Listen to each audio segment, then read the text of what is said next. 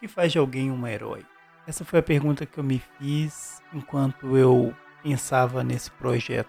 E eu aprendi que os heróis de verdade se tornam imortais através dos projetos, ações e lutas, deixando legados e lições importantes através da história.